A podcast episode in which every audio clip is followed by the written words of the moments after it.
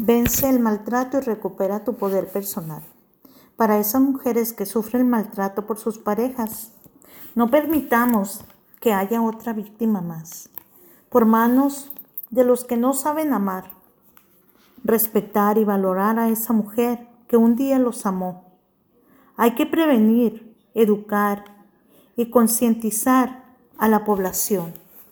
Aún existen hombres que siguen siendo machistas y dominantes.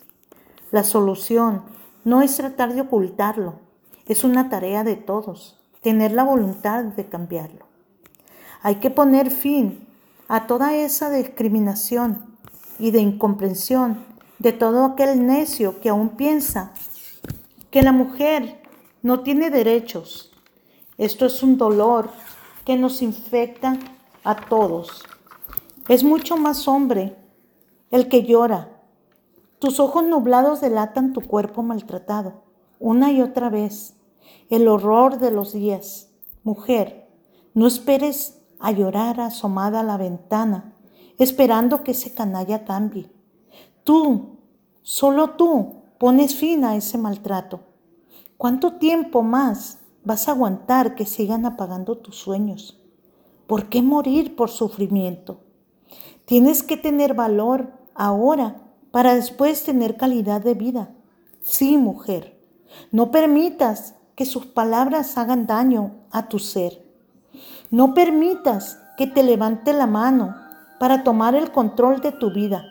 Ya es hora de programar tus sueños y deseos. Aléjate al primer insulto y golpe.